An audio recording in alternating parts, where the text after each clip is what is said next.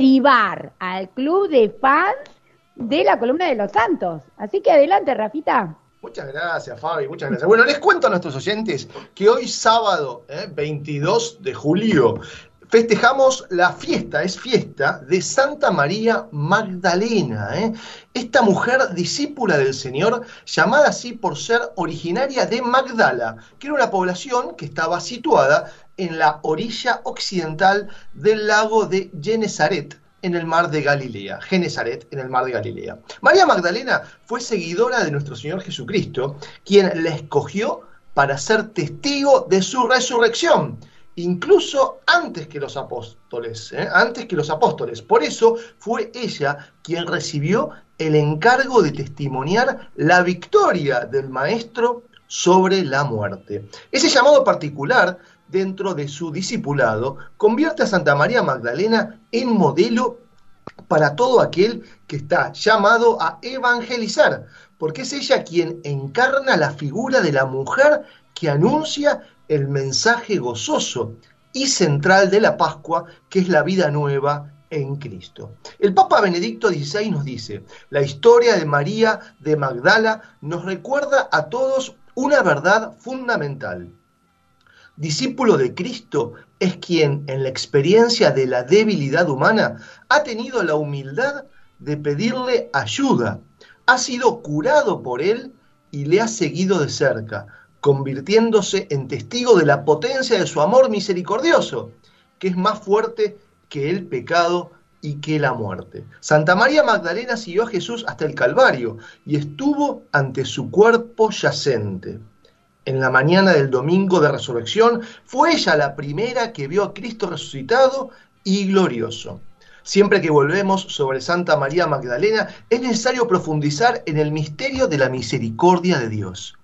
Ella, sin Jesús, había hecho de su vida extravío y perdición.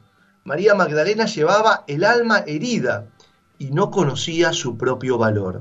Es Jesús quien le revela el sentido verdadero de su vida y su dignidad.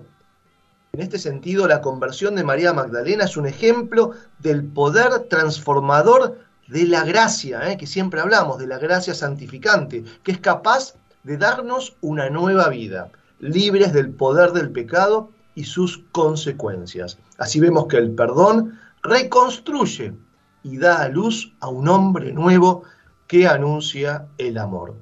Eh, así que hoy esta fiesta tan linda de Santa María Magdalena, esta discípula de Cristo tan cercana al Señor, tan cercana a los apóstoles, Así que para invocarla, para pedirle su intercesión, ella que estuvo siempre tan cerca de Cristo, Así que recordar esta fiesta y saludar a todas las Magdalenas, ¿no? Exacto. tal vez, ¿eh? ¿no? Sí, sí, tengo una hijada que se llama Magdalena. Mira, bueno, le mandamos un beso. Le mandamos un beso. Así que bueno, esta fiesta realmente es muy linda, muy linda. Y tengo uno más, Fabi, si me permitís en estos minutos sí, que quedan. cómo no, por supuesto. Bueno, el 25 de julio es la fiesta del San, de Santiago Apóstol, ¿eh? este, este apóstol también conocido como el de Cebedeo, ¿eh? uno de los doce elegidos por Cristo. Son varios los textos del Nuevo Testamento que lo mencionan y se le suele denominar el mayor para diferenciarlo de otro Santiago que era Santiago el Menor.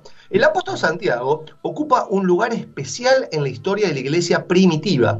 ¿Por qué? Porque tenía un gran empuje evangelizador y un carácter muy valiente. Fue él quien llevó la palabra de Dios a tierras completamente lejanas de su, de su natal Galilea, como fue la península ibérica.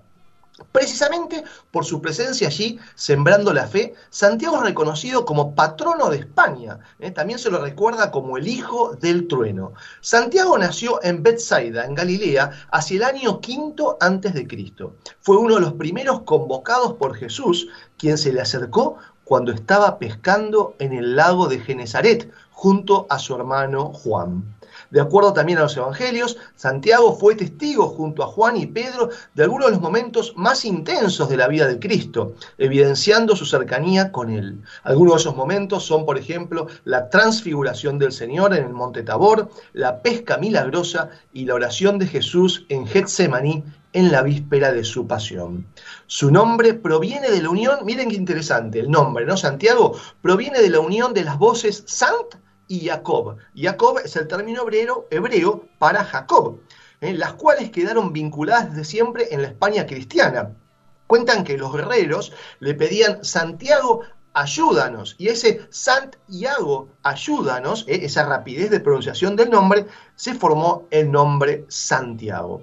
¿Eh? Así quedó asociado su nombre también a la tradición bélica, ¿eh? al punto que parte de la iconografía lo representa como un soldado montado en un caballo llevando una una lanza en actitud de lucha.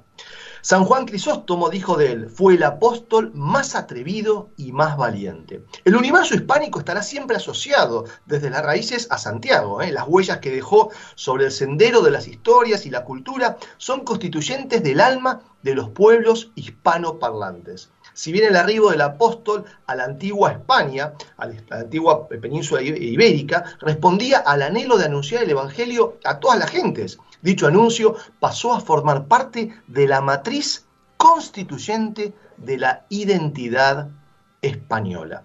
Bueno, ¿Qué más decir? No? Santiago Compostela es donde hoy residen sus restos, en la hermosa Basílica Santiago Compostela, que justamente un grupo, decíamos al comienzo, ¿no? un grupo de 70 jóvenes de Pilar, de nuestra ciudad, están llegando hoy, nada más y nada menos, en este momento están llegando, miren la casualidad de este anuncio, ¿no? En este momento, entre ellos mi hijo Ignacio, están llegando a la Catedral de Santiago de Compostela ¿eh? a saludar a este querido santo y bueno, y a saludar por supuesto a la Virgen, ¿no? que, preside la, basílica, digamos. ¿no? También recordamos que hay muchas ciudades en Latinoamérica, por ejemplo Santiago de Chile, también en honor de Santiago, ¿eh? Santiago de la República Dominicana, o Santiago de Cuba, en Cuba también, ¿no? Así que realmente, y también recordar la relación entre el apóstol Santiago y Pilar, y la Pilarica, ¿no? Fue justamente a él que la Santísima Virgen, aún estando en vida, ¿eh? tuvo una vil ocasión la Virgen y se le aparece en la península ibérica, ahí en Zaragoza, en la Basílica de Zaragoza, y está todavía el pilar ¿eh? donde la Virgen en vida se le aparece animándolo al apóstol Santiago en justamente la difusión del Evangelio. Así la Virgen Santísima también la reconocemos como pilar de la Iglesia y de la hispanidad extendidas por todo el mundo. Así que bueno, rápidamente un resumen, un resumen de... Me encantó. Y la verdad es que este, no fue nada fácil en España eh, eh, llevar el Evangelio, eh, porque realmente había, había mucho musulmán y realmente era muy aguerrido todo. hace unos meses que estuvimos en España nos contaban eso, ¿no? O sea, no fue nada fácil llevar la fe católica, o sea que eh, hizo un gran trabajo este gran santo, ¿no? Santiago Apóstol. Bueno, me encantó, Rafita, muy lindo como siempre y además muy muy útil todo lo que lo que nos contás sobre cada uno de los de las eh, de los santos que